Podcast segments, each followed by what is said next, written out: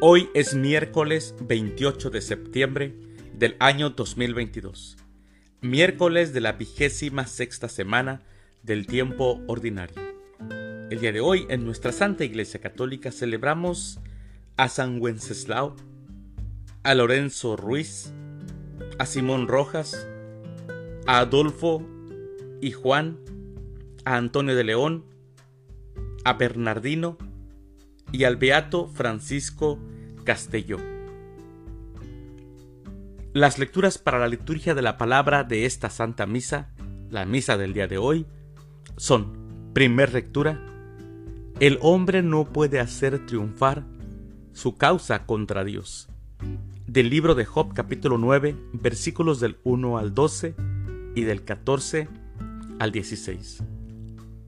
El Salmo responsorial del Salmo 87, Señor, que llegue hasta ti mi súplica. Aclamación antes del Evangelio. Aleluya, aleluya. Todo lo considero una pérdida y lo tengo por basura para ganar a Cristo y vivir unido a Él. Aleluya. El Evangelio es de San Lucas.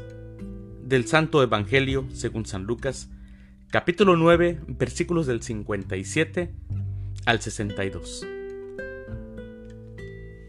En aquel tiempo, mientras iban de camino Jesús y sus discípulos, alguien le dijo, Te seguiré a donde quiera que vayas.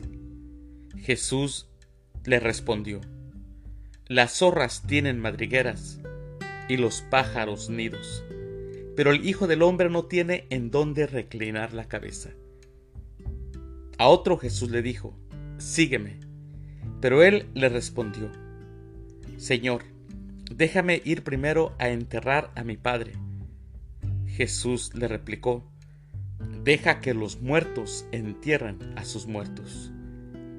Tú ve y anuncia el reino de Dios. Otro le dijo, te seguiré, Señor, pero déjame primero despedirme de mi familia. Jesús le contestó, El que empuña el arado y mira hacia atrás, no sirve para el reino de Dios. Palabra del Señor. Gloria a ti, Señor Jesús. El discípulo de Jesús, mis hermanos, ustedes que han sido llamados por Jesús, tenemos que saber esto. El discípulo de Jesús ha de tomarse en serio su seguimiento, porque Jesús nos pone condiciones a la hora de seguirle. No nos obliga. La primera condición, estar dispuestos a perder seguridades, instalaciones y dignidades. Por eso es que cuando el hombre le dice que lo seguirá a donde quiera que vaya, él le dice que él no tiene ni siquiera en dónde poner la cabeza, recostar la cabeza. Y al hombre que le dice que lo seguirá, pero primero quiere enterrar a su padre, le dice Jesús que deje que los muertos entierren a sus muertos. La segunda condición, renunciar también a las convicciones religiosas tradicionales.